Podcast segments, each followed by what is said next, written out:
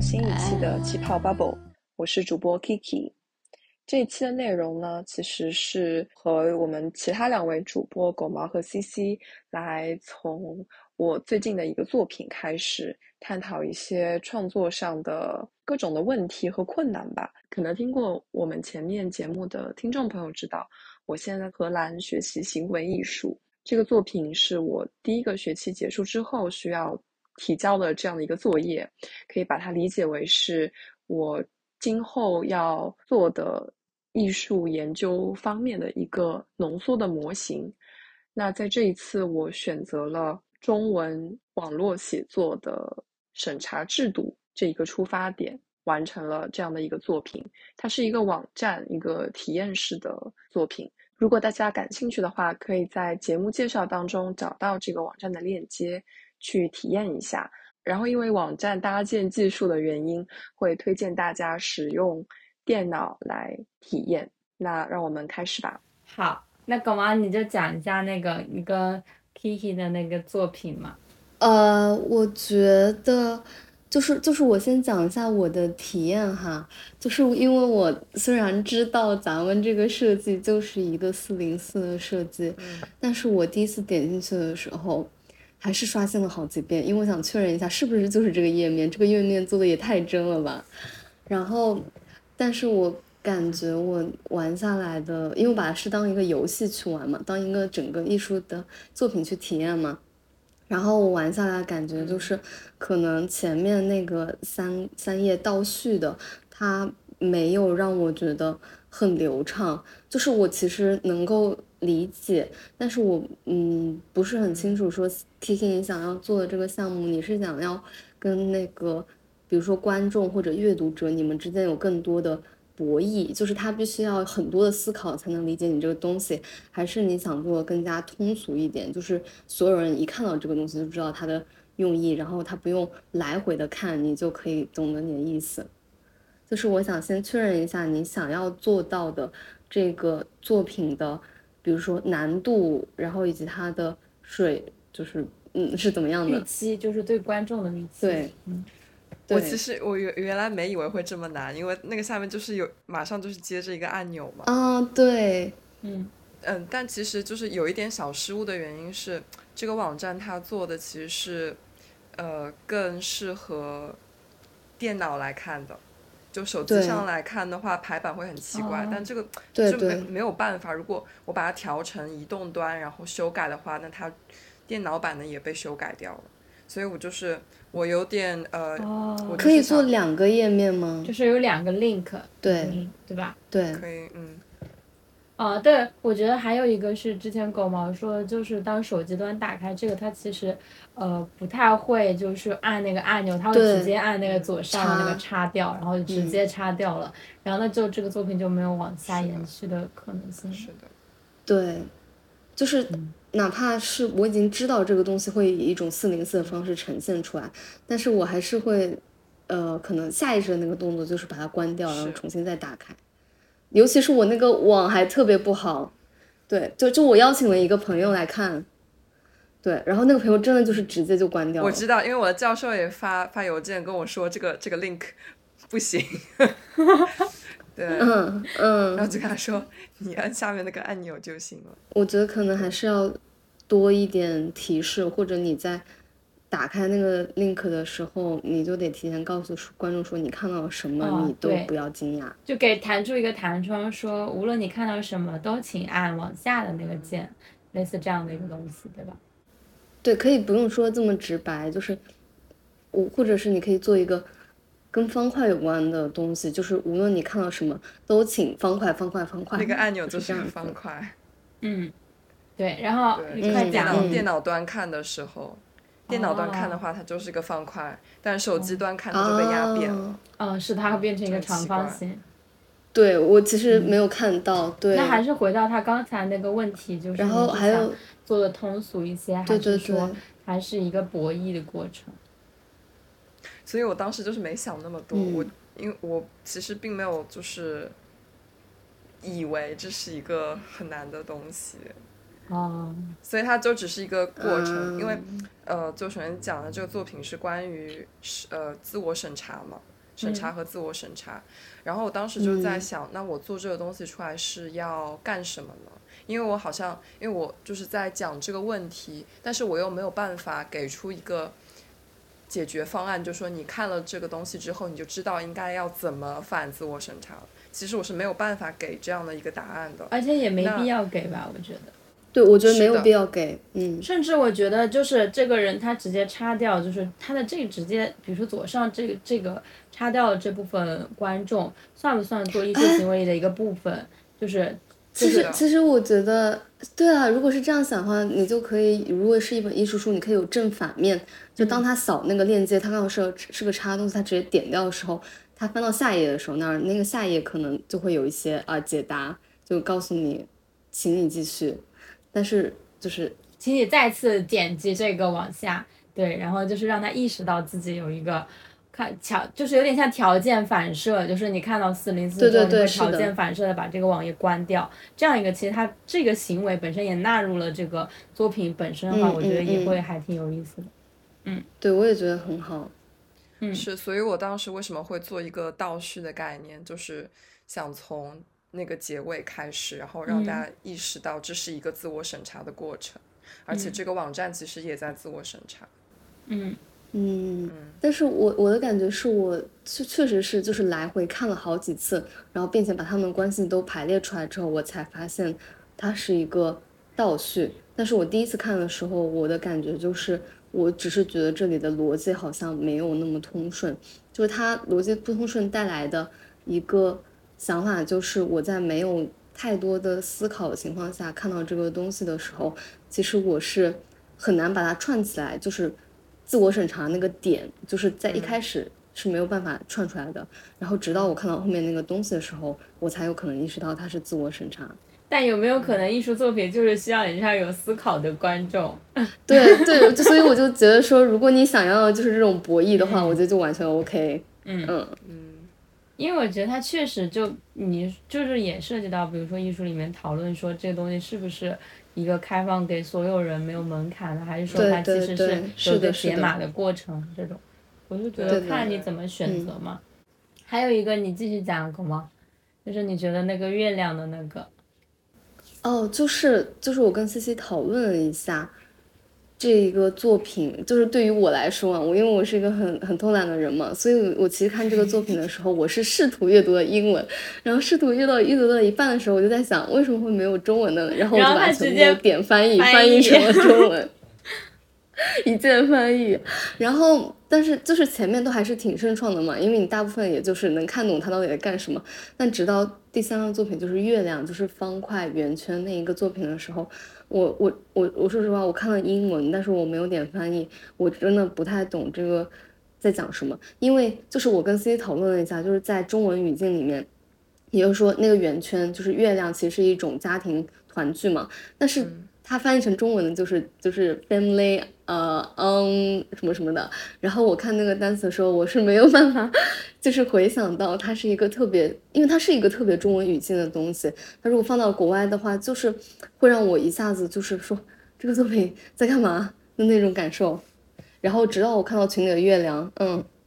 然后那个时候我也那个月月亮，其实我也想过，就是它有一点像，就是然后我跟狗毛说，是我觉得它就是因为我们，呃，在西方的这样语语境里，比如说你在英。英国去不是哦，的呸呸英文语境里面去学习艺术，然后你要向它有点跨过这个文化的这个东西，然后去给他讲说这个是指中文语境。但是其实如果在中文语境下，它其实是一个非常非常容易理解的一个你叫隐喻也好，然后你说这样一种通用的文化符号也好，就是只要看到这东西你就知道在说什么。但是可能他会有一些跨不过去的，但是也其实也可以理解吧，因为因为我想说其实。后来我回来也有想说，就是上次跟狗毛有一次讲到嘛，就是说，呃，我们当时在开玩笑说，以后未来就是申请那种艺术驻地项目，然后可不可以用英文写中文写作嘛？但是想说，其实这个世界上有那么多的艺术家，肯定也不是所有人都是用英文写作的嘛，所以就是说，可可以翻译啊什么的。但它确实也是会缺失掉，就是原有的文化语境里面的一些东西，而且很大的一个问题还是我们身不由己，就是我们没有办法在中文语境里做这些事情，对，它有点像一种折损，但是是你必须。就甚至也可以成为这个部分作品的一部分，就它的表意上面没有办法表达那么好，其实也是有迫不得已的妥协跟折损在里面。嗯，是，所以就是我在做完这整个事情之后，一个就包括在做的过程当中，很大的纠结就是我要怎么，我要怎么把这两种文化中间搭上那个桥梁。嗯，有一个很有意思的事情，嗯，就是。呃，因为我只把这个作品给就是中文语境的朋友看了，就中国人只给中国人看过。然后昨天晚上是第一次把这个给一个西方语境的人看，就他其实希腊人。然后他一点开那个网页，说的是这怎么是中文？哦，虽然我是英文一版，中文一版，一句话嘛，就是刚开始点进去说那个页面消失，但他意识到的是这怎么是中文？嗯，但是我觉得就是。没有必要去拒绝那个中文身份和中文标签嘛，就是咱们是，嗯，是啊，是啊，是啊，它就是就是一行中文一行英文这样。对，我觉得已经挺好了，嗯。还有就是我觉得第二个作品吧，因为其实我看下来的时候，我感觉 Key 的作品整一个东西下来，其实是有一个重要的元素，就是你关于像素，就是那个像素，它其实是。呃，一个一个点嘛，就是你可能马赛克或者你被模糊掉了之后剩下的东西，然后也可能是你的文字被审查之后留下那个口口的那个东西。嗯，所以我其实是理解说像素和口口，它们其实是同一种东西，然后它是贯穿到你整个作品，构成你那个审查意向的东西。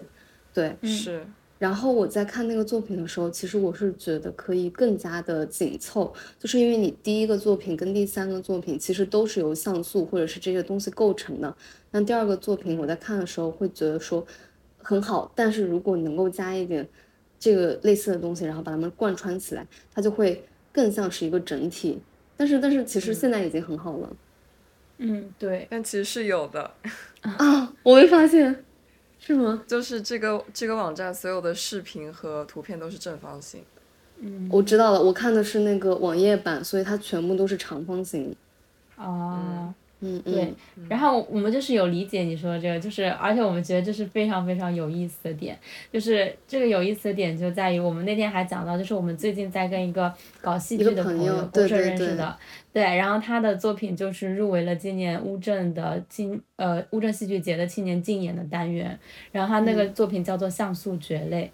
然后就是你们两个不约而同的同时提取了像素这样一个点，但他当他使用的那种。呃，我们这个应该会在它之后禁演，就是公开禁演之后发嘛，所以就是，嗯，它的那个框架其实是那种朝鲜的，有点像样板戏还是什么，就是万人的那种戏，然后就一万个人，然后翻牌子，然后每个人都是其中的一个点，然后所有的主角都是坐标系，就是那样子，然后它讲的是那个宏大叙事下的个人选择与幸福，其实它，但它也是就是像素的这个点嘛，就是你。然后他，甚至是这个点上的这个人，其实他只知道他翻的是绿的还是红的，他其实根本不知道他组成了一幅什么样的图画，就类似这样的一个作品。然后我们当时就讲说，就是很有意思，就是你们同时都提取，就是几几乎是凭借直觉提取到了现实生活中里像素的这个点，就把它提取出来，就就是很有意思的一种一种创作的方式，或者是一种创作。者的触角，直觉，对，真的，嗯。嗯，而且其实我们当时也会讨论说，呃，虽然它是几乎一样的元素，但是其实不同的侧面，因为乔那个戏剧，他想更想更想讲的是，呃，你在大时代这种大潮流中，你要做的个人选择是什么？就是你作为那一个像素点，你要留在那里，你还是出逃，还是去看一下这个世界的真相？然后，但是你做的可能是审查这个制度，但是其实我当时就觉得说，如果可以把这个东西做成一个系列的作品，就是你这边是第一部分，然后墙那边是第二部分，然后我们可以不断的补充新的类似的作品上去。对，然后因为它实际上都是一个，就是一个微小的这样子切入点。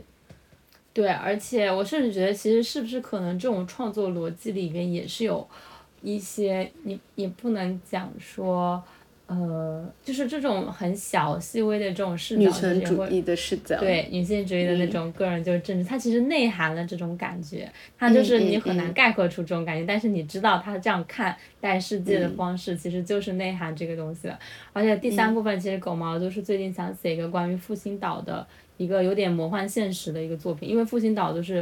被征用为了方舱，就这整个岛，你知道，在在黄浦江上有一个小岛。他说他当时走出那个地铁站，就有那种很就是那种草是疯长的那种，对吧？就是那种一种很奇妙但是很强烈的那种感受。就这个东西其实也是跟疫情也好，然后跟这个家国叙事也好。然后你说跟审查这些东西其实都是有关系，但他那个是个人情绪的落点，就是这就是三个不同的切面了，就是嗯，然后我就觉得说，如果我们未来就是做成一个整个东西，然后我又在那里畅想一下，就是递交给那个艺术驻地项目，就是可以美美的拿一些签证，就是我对这个半年的这种可以居留的签证，现在就是有一些。还要给你钱，然后给你地方住，然后 我就是觉得很香，开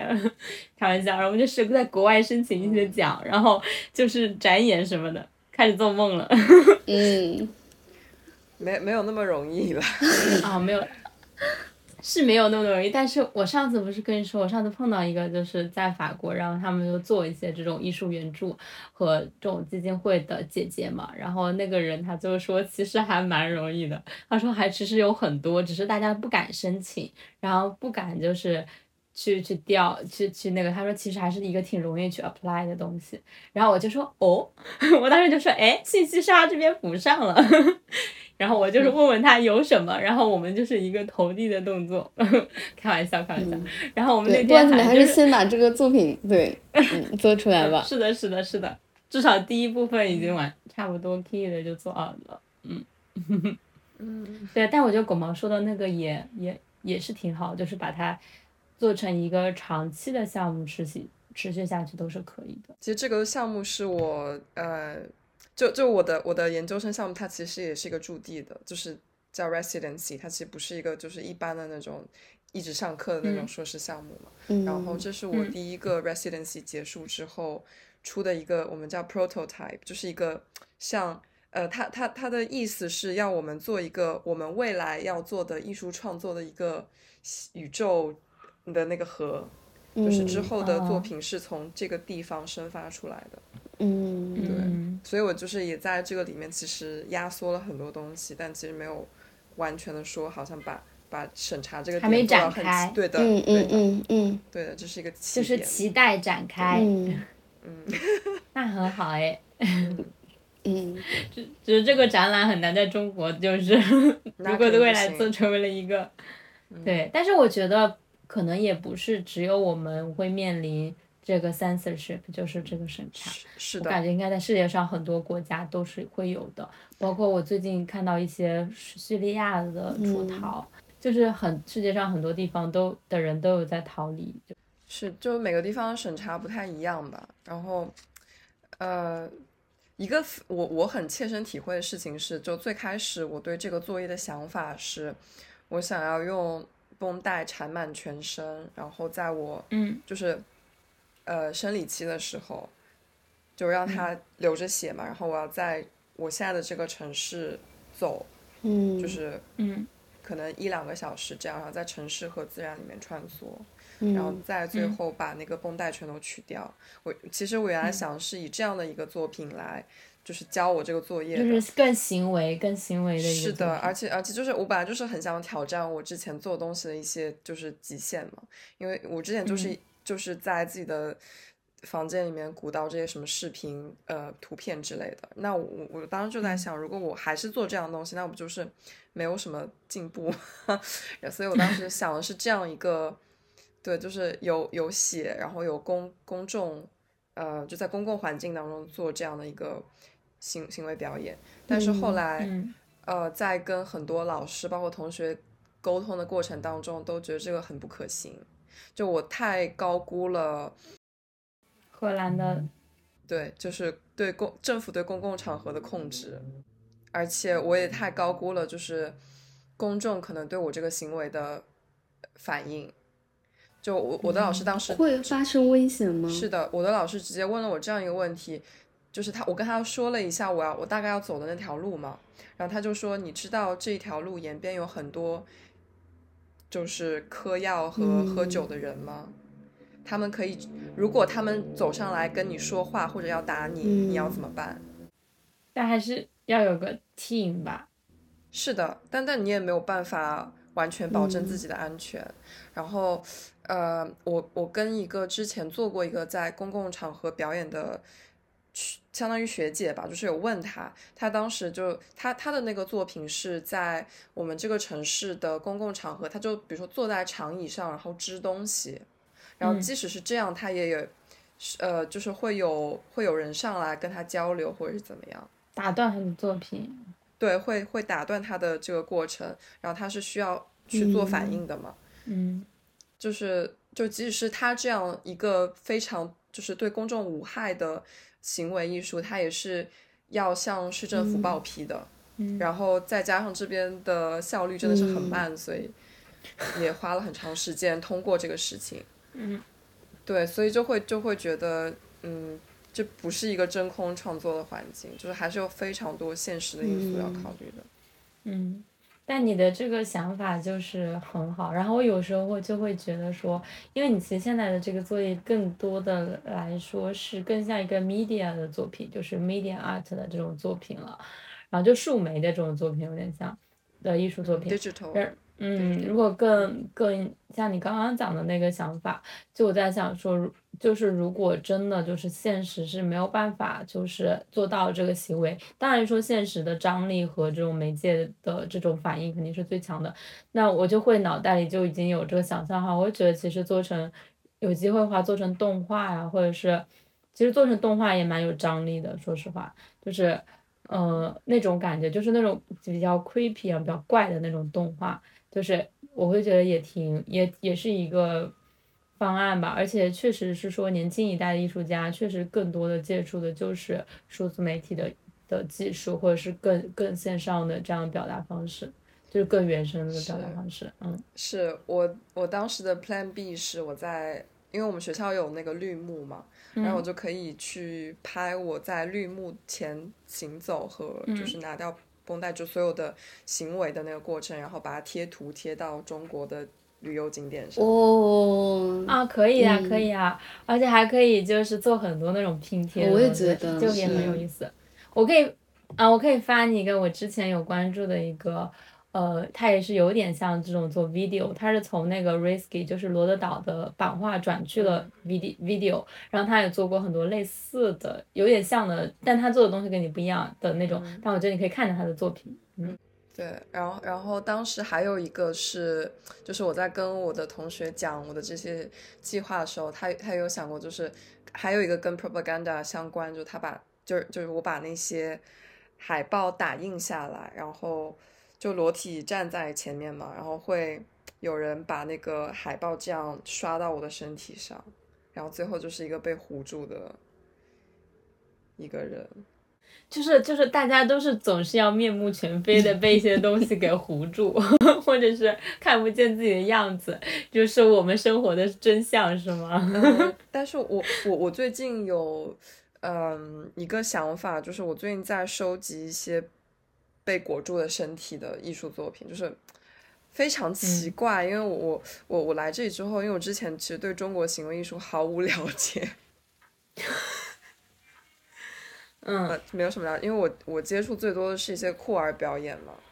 就是跟呃传统意义上的就是那种那种中国的行为艺术，我知道中国是有有一个那个行为艺术的脉络史的，而且有一些人是比较有名的。我之前有一本书，其实我有看过一些中国的，嗯，你继续说。嗯，就是从最开始的时候，就有很多的中国行为表演者把自己的身体裹住，所以我觉得还挺有意思的。就是而且当时我我想写一篇论文的意思。有那个把我的身体用胶，就是那个不是胶带绷带缠住去行走的时候，我其实是没有看到那些东西的。但是当我有这想法，然后再读到这些的时候，我就会发现，就不知道为什么冥冥之中有一种连接，是那种如果你是策展人，可以策一个群展那种。对，然后然后我又看到，嗯，哎，怎么烦？就是感觉这这一个学期学的挺，就很多东西后来都莫名其妙连接在了一起。就是呃，我的一个老师是给了我们一本书，这本书就是当时的一个展览里的每个一个艺术家对应他的那个作品嘛，然后让我们选一个去复刻，或者说去做一个作品去回应这个东西。然后我当时其实看了之后就没什么感觉，我就随便挑了一个艺术家，他叫 Anna Mendieta。嗯。然后他当时的那个收录的作品是，呃，他用应该是动物的血吧，然后两手沾满之后，从墙上这样划了一道下来。然后我在做那个作品的时候，就大家大家每个人在做的时候，其实没有告诉，不会先前告诉所有人在做什么东西的。然后我在做那个做完我的那个回应的作品之后，我的老师说，看到我在那里就想到了那个艺术家，就是非常。有一些嗯连接，然后后来我就专门去图书馆借了一本讲那个艺术家的书嘛，然后那个封面就是他裹着他的身体，嗯，对我我可以可以给你们看一眼，看我那个书放哪儿，感觉 感觉 Key 在一个很好的创作环境里，每天都有一些奇思妙想。这个书的封面会想会让我想到那个，就是之前国内有一本书是一个法国作家写的，叫《鄙视》，他那封面其实也是用了一个被裹住的。女人就是他是从一个男性视角去讲他的妻子和他的生活，但就是完完全全就是一个非真实的，就是完不知道他妻子真正面目的那种一个一个作品，我就会觉得说，是不是这种被裹住的或者是无名的无法呈现自己真实样貌的状态，其实是也是一种大家直觉性的一种感觉。呃，这本书其实就这个艺术家标志性的一个事件就是他的死亡。就是她跟她的丈夫，她的丈夫也是一个艺术家，然后他们当时是在争吵嘛，然后她丈夫应该是因为最后没有判她，就是应该是把尸首把她推下去了。不久之后，就呃，当时有一个展览，她的丈夫就在那个就是被邀请，呃，去那个就是展出嘛，然后当时那个博物馆外面就是有一个游行，说 Where is Anna Mendieta？然后这本书其实就叫 Where is Anna Mendieta？然后那个。作者就是在讲述这个问题的背后的那些深刻的意义，就是为什么，呃，问的是 where，而且就封面配的是一个是一个被裹住的身体嘛，其实就是一个被就是被消失的这样的一个形体，对对，然后包括我后来看到有很多，呃，比如说穆斯林国家的女性艺术家做的作品也是跟那个。头纱有关，而且他们的头纱不是说呃露出眼睛的那种，是裹住全身的那种。嗯，面纱对，所以就是有一种通性吧。嗯嗯，或者还是说是女性的通性？我我觉得可以这么说，但是但当时就我看中国中国的行为艺术当中，其实更多的是男性一开始在做这个被裹住的意象的。是讲述者是男性，还是那个时代男性艺术家比较多？还是说，其实他讲的那个，因为中国这个时代是过往，其实是那种大的大的东西，把个人的东西抹杀抹杀掉的那种时代，所以就可能是那样。然后我当时在跟我的那个教授讨论这个意象的时候，他他提出他的他觉得被裹住的身体是，就是把这个身体物体化了。因为你收到的一个，你收到一个物品，它就是被裹住的嘛，嗯，像或者像像一个礼物或者是一个包装盒一样，它就是一个被裹住的东西，就是没有生命体征、生命特征。其实还挺多东西可以研究一下，我觉得还挺有意思的。加油，Kiki！中国冉冉升起的女性艺术家。我们其实之前还聊了一些关于创作，虽然跟艺术创作没什么太大关系，只是跟我们个人的创作有些关系吧。嗯，搞吗？话筒给你。嗯，就是 Kiki 刚才讲到，就是把它，因为 CC 不是说可以做成那种动画和视频嘛？其实我当时就会觉得有一点疑惑，就比如说，如果我是创作者的话，其实我可能不太愿意把。呃，比如说行为艺术，然后用动画的方式去呈现，因为我觉得这个跟，比如说我写复兴岛那篇文章遇到的问题是一样的，就是，呃，因为我在复兴岛上面获得的感受是比较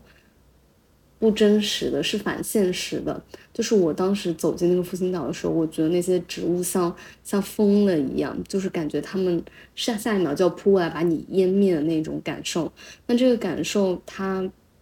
你放在复兴岛这样一个实际的地方，它其实是有冲击力的。但如果你把复兴岛这个东西抹掉，把它变成一个小说式的东西，其实我会觉得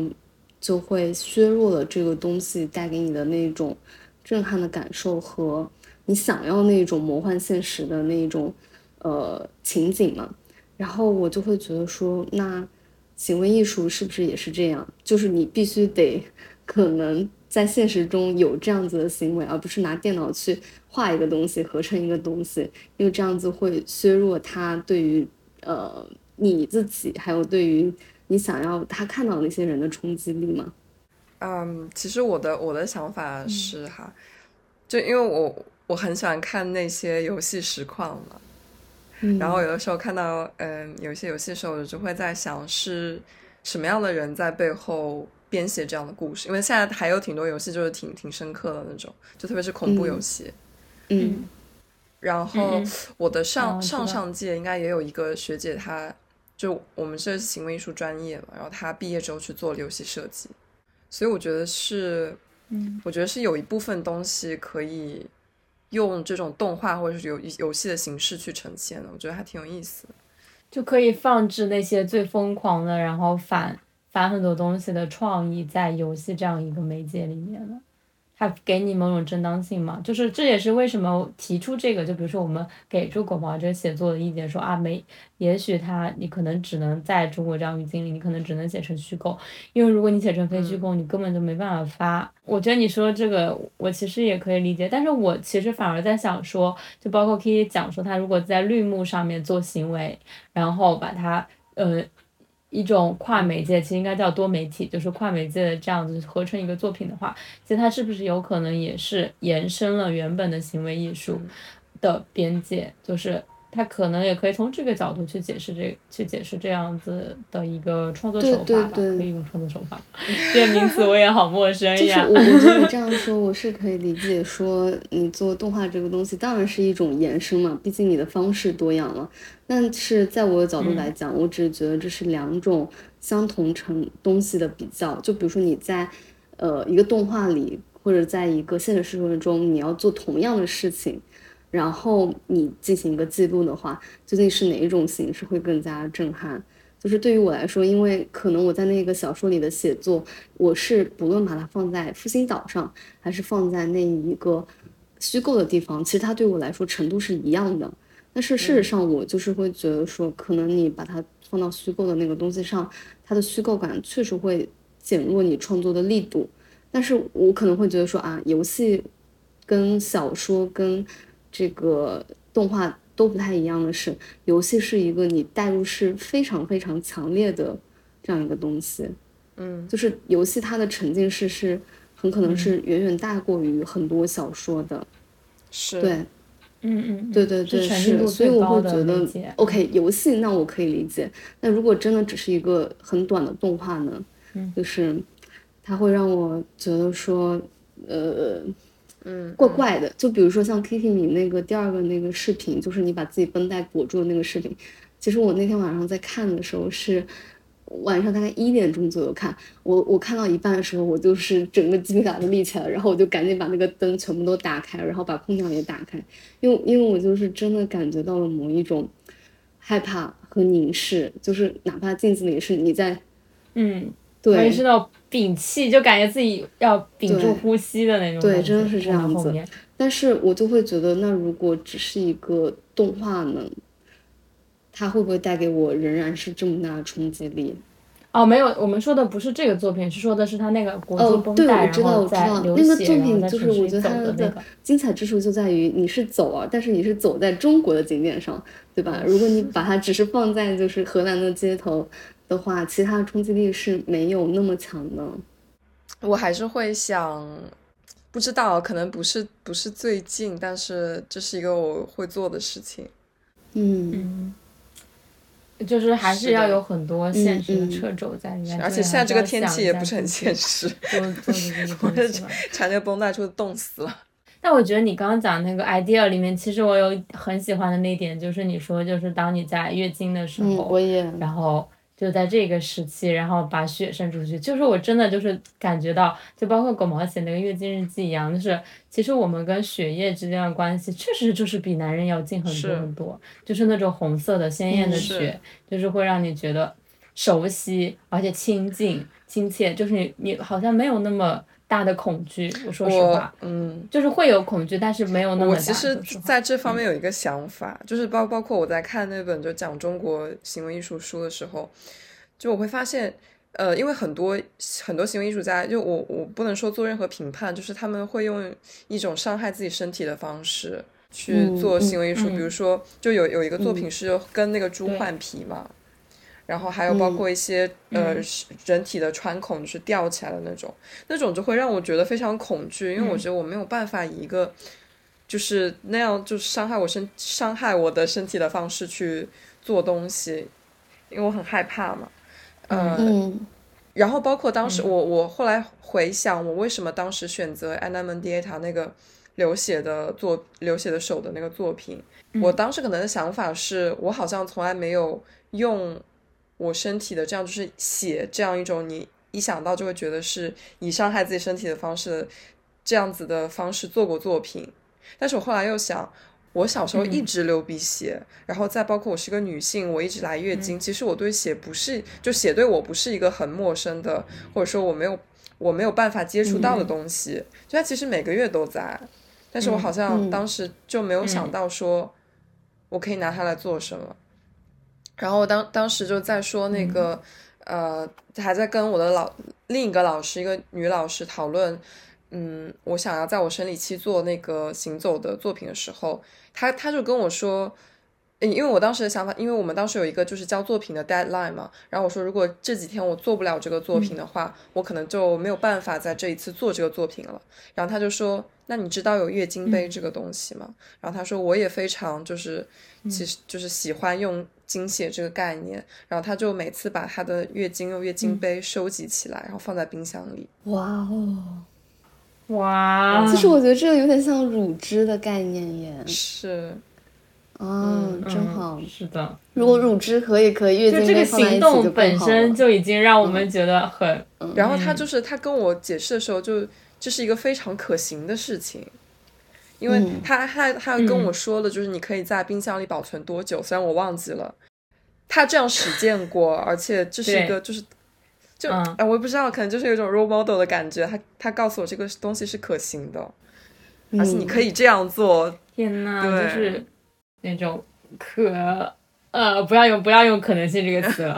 就被肯定了，可以这样做，就感觉很好。但是我觉得是是有的，因为我之前在想说，如果我们播客就是之后要改一个介绍，就是不再写那个步入社会们拒绝，那拒个绝步入社会。正在步入社会的女性，我们可以写什么？然后我就会想到说，就是我当时写那个朋友圈说，它其实就像我们就是携带女性自觉，然后去看待世界和思考自己个人生活的一个私人日记本嘛。其实我觉得我播客它就有点它自己就长成了现在这个样子那种感觉，它其实就是这样的一个东西。所以你刚刚讲说那个，我也觉得是。是有的，包括那个留学的事情，包括我跟狗毛 走在那个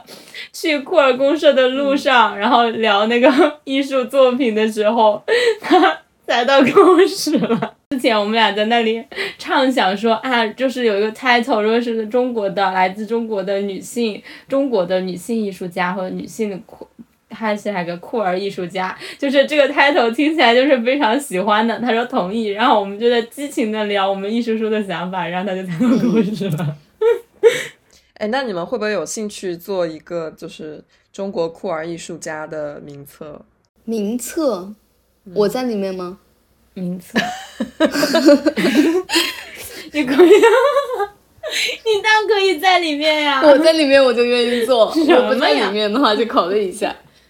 哎哎，我觉得可以做，我们甚至可以做一个 ins 的嗯 tag，、嗯我们可以直接做一个账号，然后我靠，有事业了，就有那种突然间找到一个事业的那种感觉。然后我们可以接受投稿。就其实我觉得别的是在做这个事情，因为别的女孩她们的微博其实是有一个有个这样的东西，但是我们可以接一些就是可能别的都不会接的那种更更小的那种行为，或者是因因为我有看到这边有很多网站，就是做各种各样的这样子的，可以说名册吗？收集就是一个 document。啊，我之前想搜中国女性艺术家，我去搜过，然后我就是在微信的那个公众号的那个框里面搜，然后我当时就想看说中国非常或者是世界上非常知名的女性艺术家嘛，然后我就是没有搜出来什么东西，就是搜出来大多数都是一些画廊的机构，或者是一些就是，呃，就是他们留学培训的机构，然后他们在做这个，还有一些可可能有一些的那种女性的。